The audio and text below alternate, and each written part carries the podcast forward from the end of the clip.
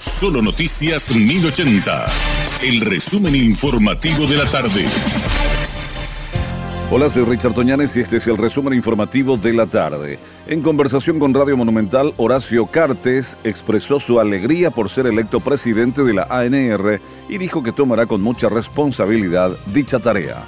La verdad que más que contento, eh, realmente no me imaginaba eh, tan alta investidura, el tamaño y el peso que tiene poder ser representante de la Asociación Nacional Republicana. Una enorme responsabilidad que pido a Dios, sinceramente, ante todo el mundo, que me dé muchas luces, mucha sabiduría, porque quiero ser herramienta útil para todas las personas a través de este gran partido, de esta gran asociación. Nosotros tenemos que salir a conquistar todos los corazones, no solo para ganar, para vivir realmente la Asociación Nacional Republicana y tantos ejemplos, eh, sigue siendo una herramienta tan creíble estábamos hablando, en la administración de Pedrito, de Pedro Aliana, son siete años, eh, más de 600 mil nuevos afiliados, Mina, quiere decir la gente buscando ahora empleo, las filas que se forman. Hay credibilidad hacia el partido, entonces cuidar esa credibilidad y mm. realmente quiero lucirme desde el Partido Colorado siendo una herramienta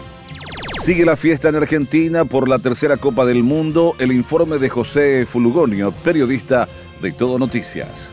Los 47 millones de habitantes de la Argentina festejaron hasta primera hora de la madrugada la tercera Copa del Mundo que ganó nuestra selección ayer en Qatar. No solamente en el obelisco, que es el lugar tradicional para juntarse, se juntaron más de un millón de personas, sino también en la ciudad de Buenos Aires, por lo menos en 50 esquinas. Y lo mismo ocurrió en las principales plazas de todas las ciudades del país. Seguramente mañana por la madrugada van a llegar al aeropuerto internacional de Ceiza y van a pasar por el obelisco o por la Plaza de Mayo o por el algún lugar donde pueda juntarse mucha gente, por ejemplo el predio de la AFA, para que los argentinos compartan con los jugadores la alegría del triunfo obtenido. Desde Buenos Aires, un informe de José Furgonio.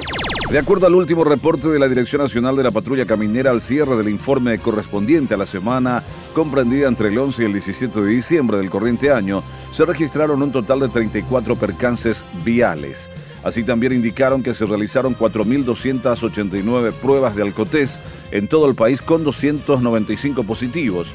En este sentido mencionaron que la cifra más alta de alcoholizados al volante fue registrada nuevamente en el Departamento Central, ascendiendo a 201.